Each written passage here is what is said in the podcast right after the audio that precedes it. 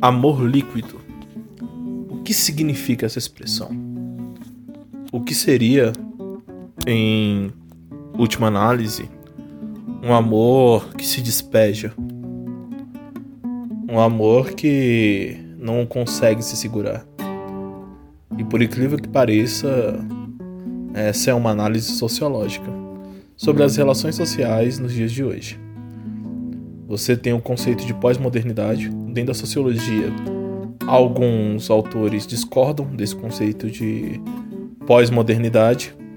Inclusive, um dos autores que elencou esse termo, como o Bauman, ele discorda do sentido de pós-modernidade, porque para Zygmunt Bauman, a, aquilo que se entende como pós-modernidade, modernidade líquida, é exatamente o desenvolvimento do capitalismo moderno.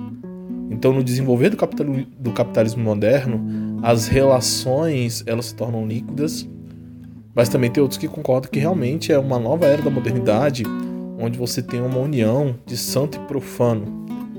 As relações não são mais só racionais, mas elas voltam a ter um pouco de misticismo dentro de uma perspectiva racional ou para alguns pseudo-racional. E sem querer usar um linguajar complicado, porque mais para frente eu vou realmente explicar direitinho uh, do que se trata. Vamos lá. Uh, amor na filosofia e na sociologia. O amor ele deve ser sempre explicado a partir das relações sociais. Não entendi, professor. Estudamos Weber, ou os alunos que fizeram o segundo ano comigo estudaram Weber. Weber, ele dizia o seguinte, olha,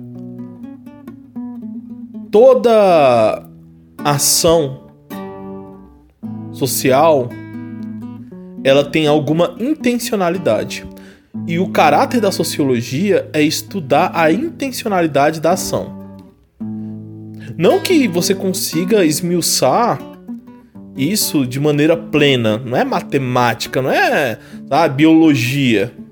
Mas você tem que tentar perceber no alvo analisado qual, qual foi o sentimento a intenção racional e irracional que provocou o ato?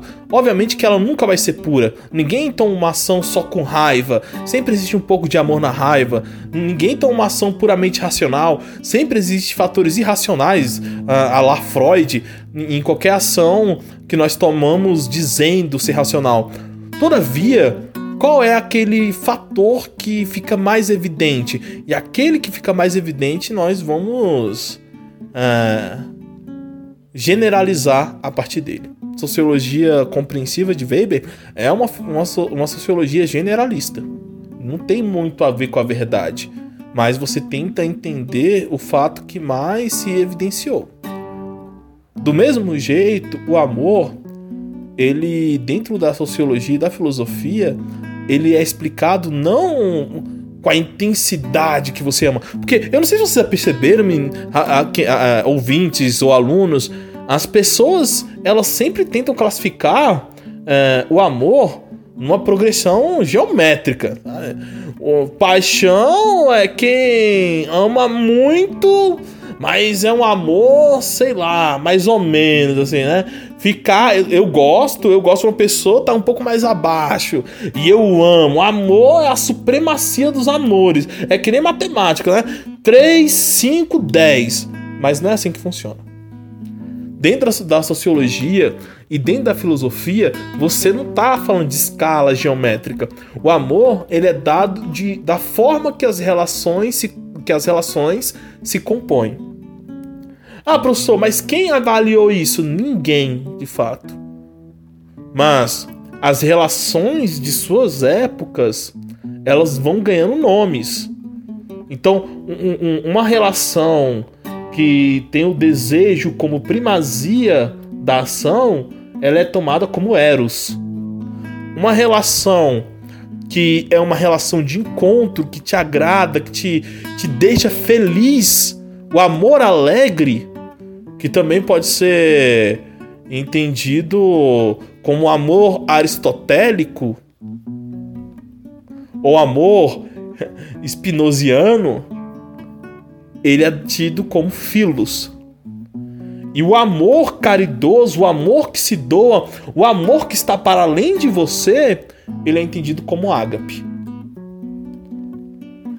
Então, essas três formas de se relacionar, elas vão ganhando nomes dentro da sua cultura. Tá? Vale lembrar que no período clássico e, e, e ali na ascensão do Império Romano, todas as palavras elas não tinham significado, sabe, é, histórico. Perdão, histórico tinham, mas não tinha um, um, um, significado que nem no dicionário Aurélio, entendeu? Ágape é isso, isso não. Você entendia de acordo com as relações de cultura e época, tá? Relações históricas. E você compreende isso. Prime a primeira forma de amor a ser citada é o Eros. Ah, você sabe, você entende o que, o que é Eros, né? Eros é o amor desejo. É o amor de pulsão. Sabe? É o amor que não aguenta olhar. E a primeira pessoa que vai é, dissecar o Eros é Sócrates. Você tem um texto clássico, né, que é o Banquete, que onde Sócrates ele vai em um simpósio, uma festa na casa de Agatão, e todos eles bebem muito vinho um dia. E no outro dia, com mal de cachaceiro, sabe? De acordar no outro dia e falar assim, nunca mais eu vou beber. Sócrates promove um debate, fala assim: por que em vez de beber nós não conversamos sobre o amor? sobre o Eros. E ele pergunta: o que é o amor? O primeiro que vai responder é Aristófanes. E Aristófanes, é, ele, o mito do andrógeno, ele vai relatar uma história. E ele fala o seguinte: amor, eu sei o que é Eros. Porque no início dos tempos, o homem era perfeito. O homem não, não era como é agora, sabe? Quebrado, faltando parte. O homem ele tinha quatro pernas. O homem tinha quatro braços. E o homem, ele não andava, ele girava, né? Pique Beyblade, entendeu? Porque o homem, ele era perfeito em si mesmo. E de tão perfeito que era, em algum momento, o homem, ele tenta ir atrás dos deuses. O homem, ele vai desafiar Zeus para uma disputa. E nesse desafiar Zeus, os deuses olham para o homem e falam: o homem não pode ser mais desse jeito, porque sendo assim, ele sempre vai querer nos desafiar. Então vamos dividir o homem pela metade. Então naquele momento o homem ele foi dividido em duas partes e as duas partes jogadas no mundo. E pergunta novamente para Aristófanes: o que é o amor? E ele fala: é, é o eterno desejo de encontrar a sua cara metade, a metade da laranja, a tampa da panela. E se você é um pouco experiente da vida, você já entende que isso aqui é balela. Porque não existe, cara, né? sabe, metade da laranja. Às vezes você encontra uma panela que, sabe, não te cabe. Ou você encontra umas tampas aí, sabe, já toda corroída, porque a vida é assim. E você já entendeu isso. Mas nem todo mundo entende, porque Aristófanes está dissecando aqui a ideia de amor romântico. Que existe a metade da laranja, que existe sempre alguém à, no à nossa espera, sempre alguém possível de nos completar. Então, Sócrates ele vira para Aristófanes e fala: "Você tá falando besteira, cara. Você não entende da vida". E Sócrates fala: "Isso não é amor. Amor, na verdade, é o eterno desejo de se preencher. Só que não existe tampa da panela. No seu peito existe o vazio incompleto. Mas ao vislumbrar o mundo, Não existe nada capaz de, de preencher, sabe, esse vazio existencial. Então, amor é sempre você girar a vida como um pêndulo. Inclusive, Schopenhauer ele fala sobre isso, né? Schopenhauer ele, ele tem o pêndulo de Schopenhauer, que ele, ele fala que a vida do ser humano sempre oscila entre desejar alguma coisa, se satisfazer, depois deixar de desejar e ir para o ócio. No ócio, volta a desejar, se satisfaz, depois de se satisfazer, volta novamente ao ócio. Professor, mas você está falando só das relações românticas? Não. Eros, ele tá em todo momento na sua vida. Eros é o celular que você compra hoje e amanhã, amanhã você quer trocar. Eros é o jogo que você começou a jogar e amanhã cansou de jogar. Eros é você falar para si mesmo: eu vou comer cuscuz todo dia. No quinto dia você quer pão de queijo. Porque o problema do ser humano, de acordo com Sócrates, é que sempre entramos no tédio. E se eu for além, eu posso falar ali um dos, dos filósofos sírio-palestinos, que muitos conhecem como São Paulo na Igreja Católica. Ele fala que o problema do homem é o contentamento. Nunca estamos contentes. Ou eu posso falar no linguajar popular: o problema do homem é, é a grama do vizinho. Porque não importa quanto a sua está verde, a do vizinho sempre vai. Sabe, entendeu, né? Porque é assim que funciona o Eros, as relações eróticas. E as relações eróticas você pode ter com qualquer pessoa ou pode ter com qualquer objeto. É sempre essa rela relação de insatisfação. É, o Tiago, personagem fictício, ele é apaixonado por Letícia. E Letícia a todo momento rejeita ele e volta a rejeitar no outro dia. Né? É, mal de, de menina bonita. Né? Tem o prazer de desprezar. Em algum momento, Letícia olha pro Thiago e fala: ah, Vou dar uma chance pra esse menino bobo. E no outro dia, eles vão lá e se beijam. Passa mais uma semana, Letícia, Letícia chega no bairro do Tiago e o Tiago tá beijando a vizinha. Eros. A falta. O, o, o desejo sempre acaba na satisfação do prazer. Seja ele por um objeto, seja ele por algum, algum objeto de compra, seja ele por relacionamentos amorosos. Mas calma, não fique triste, porque ainda tem solução para você. Porque nós temos outras formas de amar. E uma delas é o amor filos, amor alegre, amor de encontro de alma.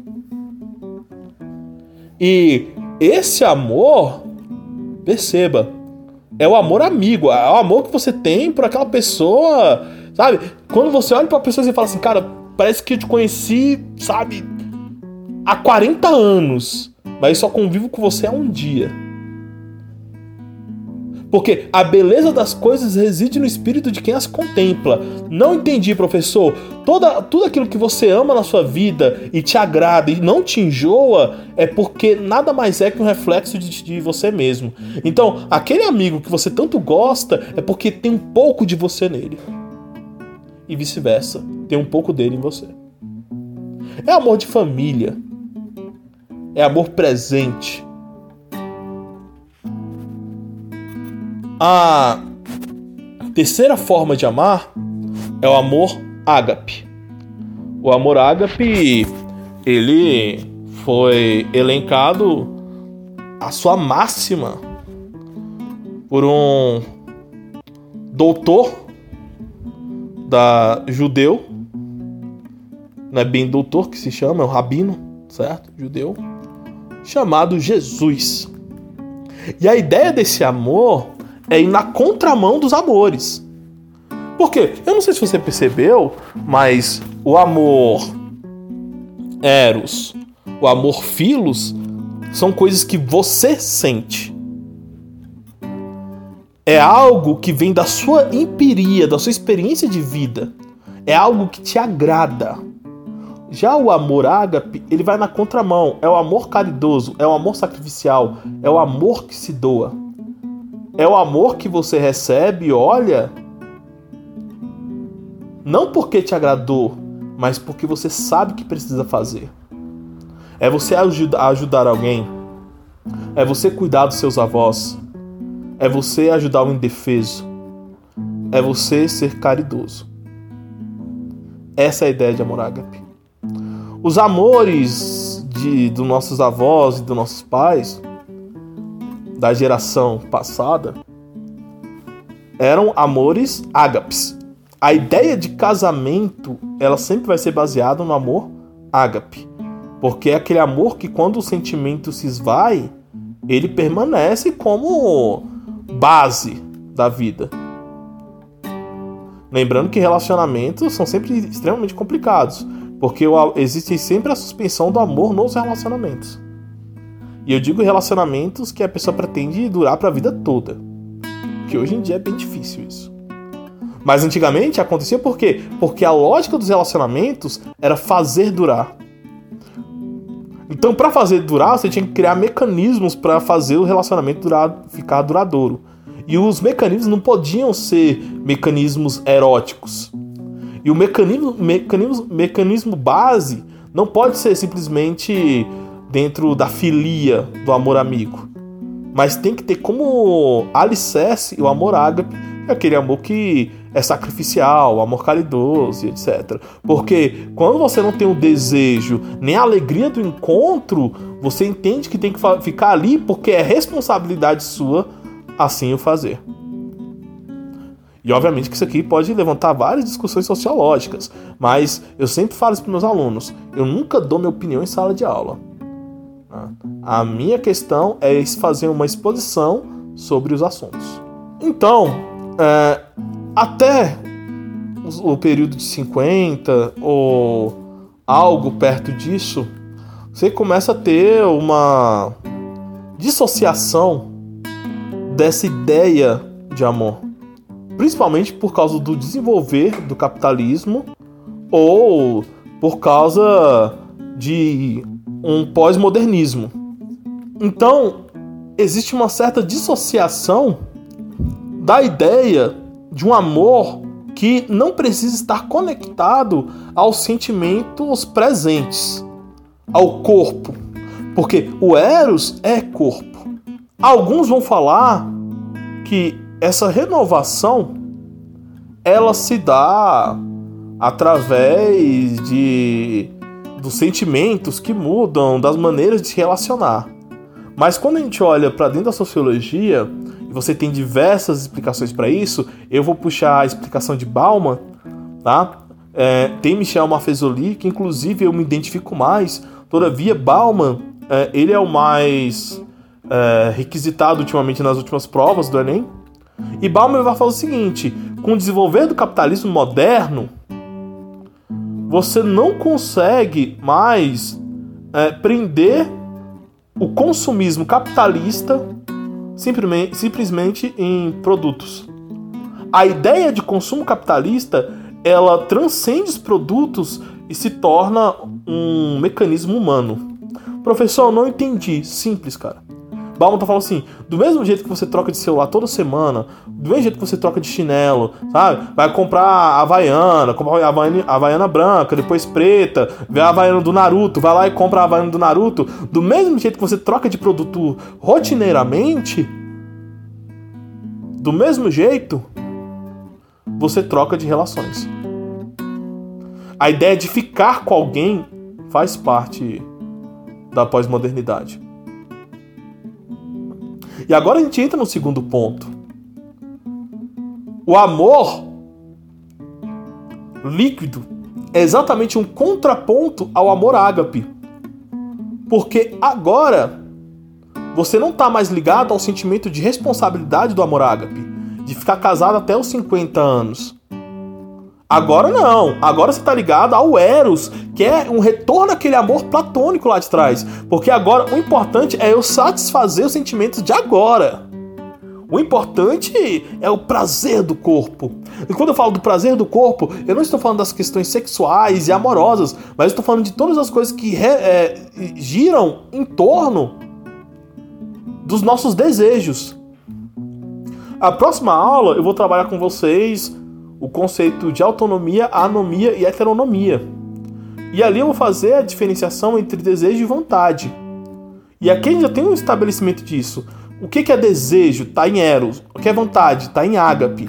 O amor ágape é o amor que você faz as coisas por responsabilidade, por uma, uma, um, uma certa ética kantiana, que na verdade também tem um traço do cristianismo ali. Já o amor eros, não, é o amor do corpo, é o amor do desejo. E desejo não está ligado simplesmente às, às relações é, é, amorosas. Não, desejo é todo o ímpeto do corpo.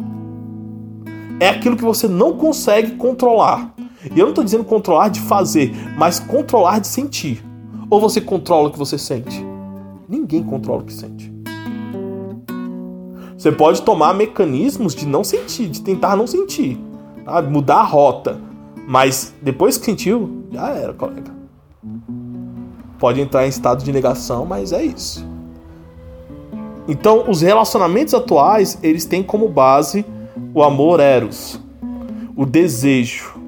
E transmutado para uma ótica capitalista, uma sociedade que impulsiona os desejos dos mais variados possíveis, as relações mercantis, elas ultrapassam os, produ os produtos e agora se tornam relações humanas.